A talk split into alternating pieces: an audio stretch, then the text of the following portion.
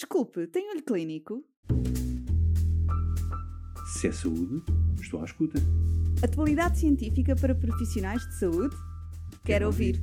Olho Clínico, o seu podcast de discussão científica.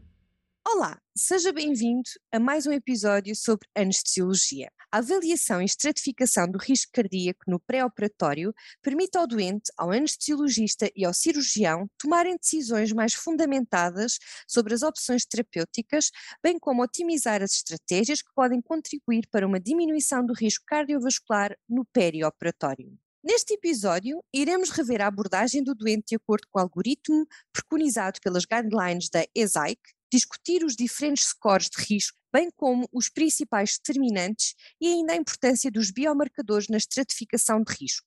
Junto-se ao Dr. João Viterbo e ao Dr. João Fernandes, anestesiologistas no Centro Hospitalar Universitário de São João, em mais um episódio a não perder.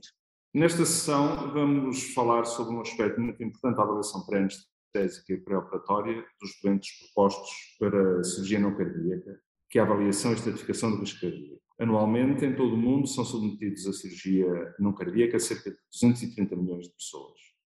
A lesão miocárdica, definida como uma elevação das troponinas acima do percentil 99, surge em até 20% dos doentes internados. As complicações cardíacas major, como o infarto do miocárdio, arritmias graves, como a fibrilação ventricular, paragem cardíaca ou morte, surgem em cerca de 3% dos doentes internados. E a mortalidade por causa cardiovascular, pode chegar a 1,7% na população cirúrgica geral e nos doentes de maior risco pode mesmo atingir os 7%. A estratificação do risco cardiovascular é, portanto, uma, uma componente essencial da avaliação pré-operatória, pelo que todos os doentes submetidos à intervenção cirúrgica devem ser avaliados deste ponto de vista. Essa avaliação fornece ao doente e à equipa cirúrgica a informação necessária para uma tomada de decisão fundamentada relativamente à relação risco-benefício do procedimento. Nos doentes de elevado risco, a adoção de uma abordagem standardizada ou sistematizada permite uma redução de exames complementares, uma redução dos cancelamentos dos casos, uma redução dos atrasos na marcação da cirurgia e também uma redução da mortalidade. A certificação de risco torna-se, portanto, um ponto essencial da avaliação pré-operatória. Na sequência desta introdução que eu acabei de fazer, gostava de começar por perguntar, João, qual é, na tua opinião, o aspecto fundamental desta avaliação, estratificação do risco cardíaco para cirurgia não cardíaca. A base da estratificação e o que é preconizado pelas guidelines, quer as guidelines americanas, quer as guidelines europeias, a base da avaliação é a história e o exame físico. Uma observação criteriosa da história do exame físico permite essa redução de custos, de tempo que o Dr. João evidenciou. A história clínica deve ser dirigida. devemos questionar especificamente acerca de sintomas específicos, como dispneia, ortopneia, dispneia paroxística noturna. Perguntar, inquirir o doente acerca da, presença de dor torácica, anginosa, suscitada com, com, com o esforço e da forma como alivia. Questionar o doente sobre, especificamente sobre doenças cardíacas, doença isquémica, doença valvular, cardiomiopatia. Avaliar outros fatores de risco cardiovascular, dizendo sobre a história de hipertensão, o correto, o saber também não chega a saber se o doente tem hipertensão ou não, saber qual é o seu controle tensional. Muitas vezes os doentes têm registros diários e a consulta desses registros pode nos dar alguma informação e ajudar-nos na estratificação do risco. Uh, a presença de diabetes, saber o tempo de não só ser diabético, ser insulinal tratado, mas também o tempo de evolução da doença, já que existe uma correlação entre o controle metabólico, a duração da doença e o atingimento do normal, que é precisamente isso com respeito à operação que nós pretendíamos saber a presença de história de doença renal, doença cerebrovascular, doença arterial periférica. Outro aspecto importante também é a medicação uh, cardiovascular do doente. Um, isso também, de uma forma indireta, nos pode ajudar a estratificar, a termos informação sobre uh, a patologia de base. E, portanto, outro aspecto importante da história clínica é a avaliação da capacidade funcional, da qual penso que falaremos um pouco mais tarde, que é um fator de risco independente para complicações cardiovasculares major e que uma reduzida capacidade funcional, portanto, classificada como eh, inferior a 4 metros, portanto, aquele doente que é incapaz de subir um ou dois lanços de escadas, eh, é o fator, cut-off, que vamos ver mais tarde, essencial na avaliação da capacidade funcional. Como sabemos, a capacidade funcional é expressa em termos de equivalentes metabólicos. O MET corresponde ao consumo de oxigênio de 3,5 ml por quilo por minuto, que é o consumo médio de uma pessoa em repouso na posição sentada, E a dificuldade na, na, avaliação da capacidade residual é que ela pode ser difícil, não só pelo descondicionamento transitório inerente à patologia a qual o doente está a ser uh, operado, ou pode efetivamente corresponder a um declínio funcional uh, do, do, do doente. Lá voltaremos. Relativamente ao exame físico, é importante focarmos uh, na medição das pressões arteriais, determinação do pulso e das suas características, auscultação cardíaca e pulmonar, o exame das extremidades, a presença de edemas não elásticos, portanto, tudo sinais que nos possam uh, apontar para alguma evidência de, insuficiência cardíaca ou, ou, doença valvular que pode-se condicionar a nossa observação. E, e, apesar de, portanto, já há algum tempo as guidelines da Sociedade Europeia de Anestesia e Cuidados Intensivos terem sido publicadas em 2014, elas continuam a ser, e o algoritmo de abordagem continua a ser o elemento condutor desta observação. Uh, falaste das guidelines de, de, da Sociedade Europeia de Anestesiologia, que são conjuntas com a Sociedade Europeia de Cardiologia, e do seu algoritmo. Queres eh, falar um bocadinho mais detalhadamente sobre, sobre o algoritmo? O, o algoritmo assenta, assenta de uma forma muito sintética, ele assenta em sete, sete passos diferentes. A avaliação da urgência do procedimento cirúrgico, a avaliação da estabilidade do doente, se o doente tem alguma condição cardíaca instável ou não, avaliação do risco cirúrgico do procedimento, novamente, a avaliação da capacidade funcional do doente e nos doentes com baixa capacidade funcional devemos considerar novamente o risco cirúrgico, de forma a fazermos uma estratificação mais completa. Com base nisto, considerar a eventualidade da necessidade de fazer testes não invasivos na pesquisa de isquemia que justifiquem em, em determinadas circunstâncias, vamos ver mais à frente. Portanto, o primeiro passo será a avaliação da urgência do procedimento. Se de facto não pudermos esperar, uh, e se for um procedimento urgente, fazermos esta estratificação uh, deve ser feita no pós-operatório. No passo seguinte, vamos avaliar a estabilidade do doente, se o doente tem alguma condição cardíaca uh, instável. E porquê? Porque sabemos que as condições cardíacas ditas instáveis acarretam uma mortalidade e uma morbilidade que anda à volta dos 40% a 50%.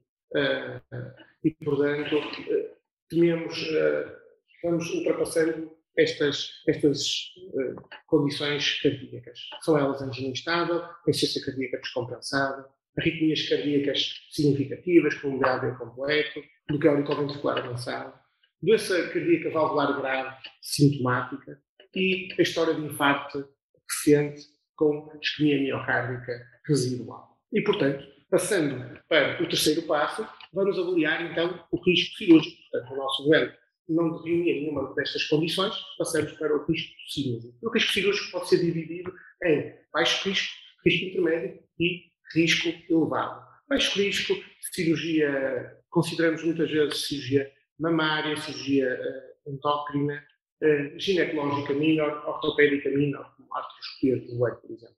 Cirurgia eh, cardíaca de risco intermédio, tem um risco de cerca de 1 a 5%, uh, consideramos a maioria dos procedimentos de cirurgia geral, cirurgia abdominal, cirurgia de cabeça e pescoço, cirurgia ortopédica major e cirurgia urológica e ginecológica major. Na cirurgia de alto risco, que tem um, risco acrescido, que anda à volta de 5% de complicações cardiovasculares, então temos a grande cirurgia da aorta, pneumectomias, transplantes hepáticos, transplantes pulmonares. E, portanto, se a cirurgia for de baixo risco, então, controlando os fatores de risco, devemos avançar para a cirurgia. Se a cirurgia for considerada de risco intermédio ou risco elevado, então teremos que avaliar a capacidade funcional do doente, que eu já referi há pouco. Podemos questionar sobre aquilo que o doente consegue fazer na sua vida diária. E temos aquele cut-off dos 4 metros, que no fundo corresponde ao equivalente metabólico de um doente ser capaz de subir um lenço de escadas. Essa avaliação da capacidade funcional parece-me bastante subjetiva e um pouco redutora. Queres comentar este, esta opinião? Sim, e, e, concordo. Sob o ponto de vista uh, do profissional e do algoritmo, a avaliação é muito redutora no sentido em que ela uh, apresenta-se de uma forma dicotómica, ou capacidade funcional inferior a 4 metros ou uh, superior a 4 metros. A verdade é que a capacidade funcional, mesmo esta visão dicotómica, apresenta, apresentada pelos doentes de elevado risco, associa-se a um aumento do risco da mortalidade e das complicações cardiovasculares a 30 dias. Muito embora tenham surgido trabalhos recentes que apontam no sentido de uma avaliação mais estruturada da capacidade funcional. e um artigo recente, saído uh, no Lancet, aponta para que uma escala, um score de atividades, que é o DASI, o Duke Activity Status Index, que no fundo são 12 perguntas, uh, permite-nos um, estratificar e quantificar melhor a capacidade funcional do doente. Parece importante que a caracterização mais completa da capacidade funcional, sob a forma de um questionário específico e validado, como por exemplo o DASI, existem outros, acrescenta um valor preditivo a esta aplicação de risco. Voltando então ao quinto passo, a avaliação do risco cirúrgico, doentes, portanto, que tenham baixa capacidade funcional, menor ou igual a 4 metros, devemos considerar novamente o risco cirúrgico. Se a cirurgia for de risco intermédio, então devemos considerar o número de fatores de risco do índice cardíaco. Se tiver um ou mais fatores de risco, devemos considerar testes de stress não invasivos, se estes modificarem a nossa abordagem do doente. Nos doentes propostos para cirurgia de alto risco, com três ou mais fatores de risco de LI, então, esses doentes devem partir logo para uma uh, estratificação uh, de risco com uma prova de sobrecarga de stress.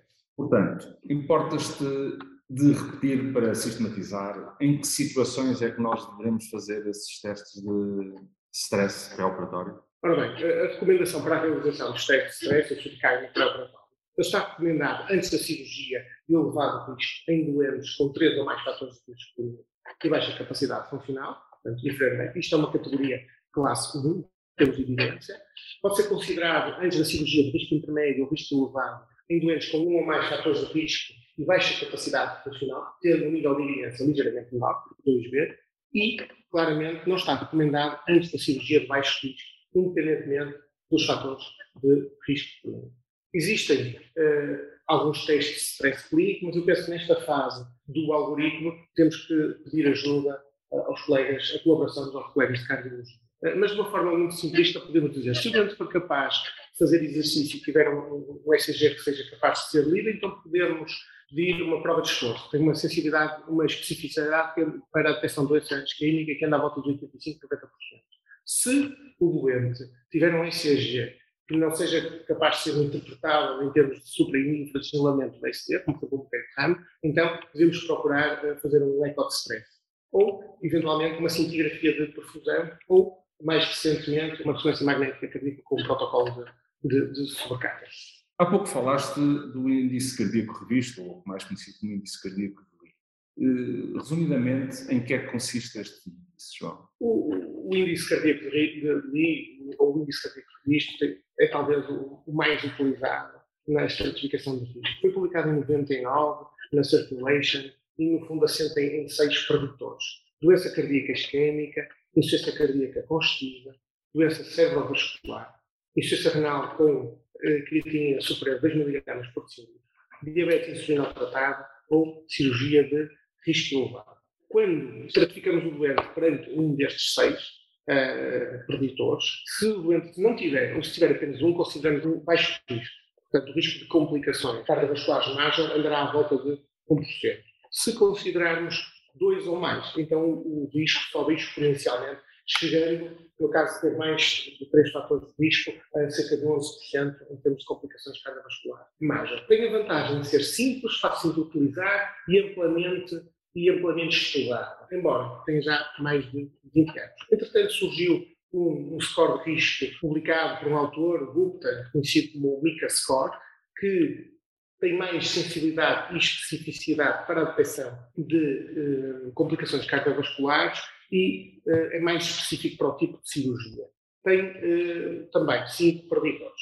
Entretanto, ainda existe outro uh, muito utilizado, sobretudo nos Estados Unidos, que é o American College of Surgery, o National Surgical Quality Improvement Program, que, enfim, é talvez o score de risco mais, uh, mais abrangente, que tem 21 preditores e que permite não só complicações cirúrgicas, prever complicações cirúrgicas, como complicações de outra ordem. Quando comparados estes quatro, existem trabalhos nesse sentido, somos levados a concluir que todos eles são bons, têm boa capacidade de detecção dos doentes de baixo risco e talvez o, o, o BICA seja mais eficaz, a sua capacidade de detecção superior nos doentes de alto risco têm surgido novos fatores de risco, têm surgido novos scores de risco, nomeadamente em 2016, o Vascular Quality Index, que, enfim, é específico para a cirurgia, para a cirurgia vascular. Para além destes scores de risco, existem alguns marcadores, biomarcadores,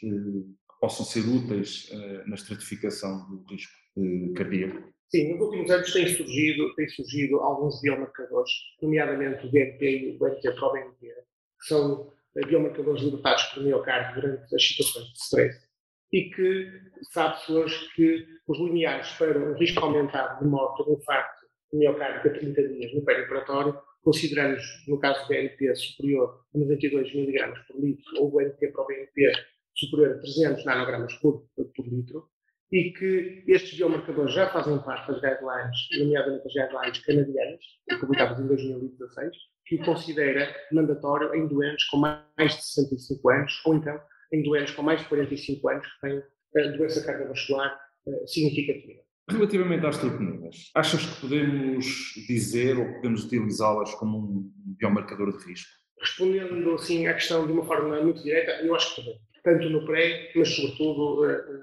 no, no, no pós-operatório. Tem surgido alguns artigos e, sobretudo em 2019, surgiu uma, uma revisão sistemática que aponta para que, agora com as troponinas de alta sensibilidade, cerca de 20% dos doentes no pós-operatório têm uma elevação dessas troponinas.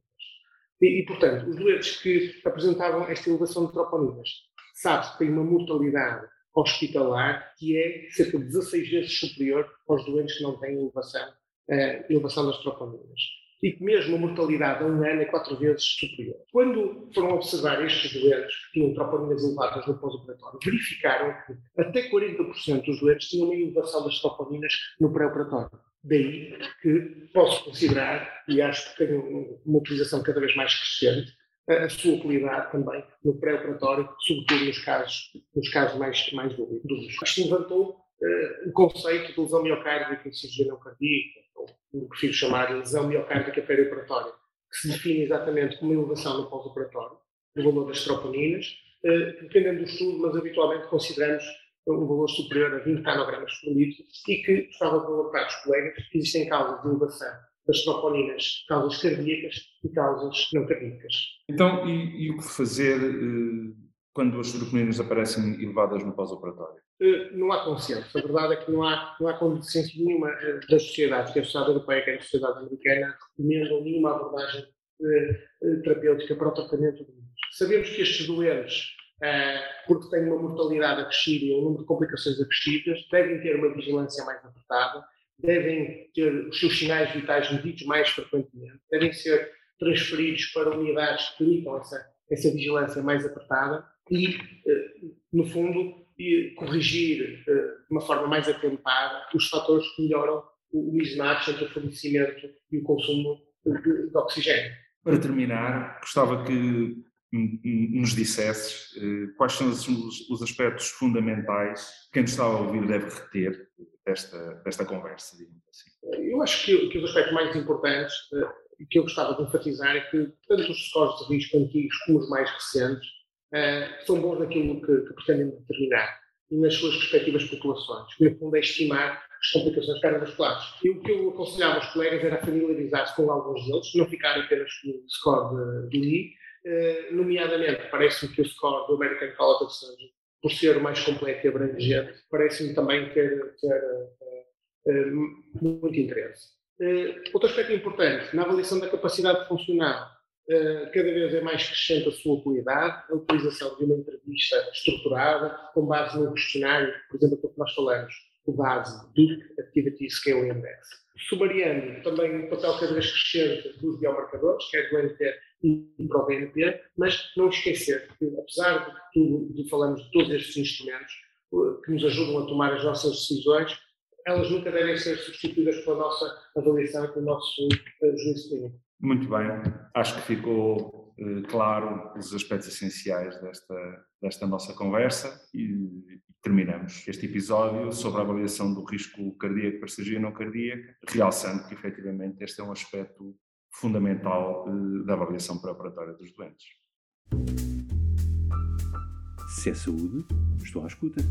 Atualidade científica para profissionais de saúde? Quero, Quero ouvir. ouvir. Olho Clínico, o seu podcast de discussão científica.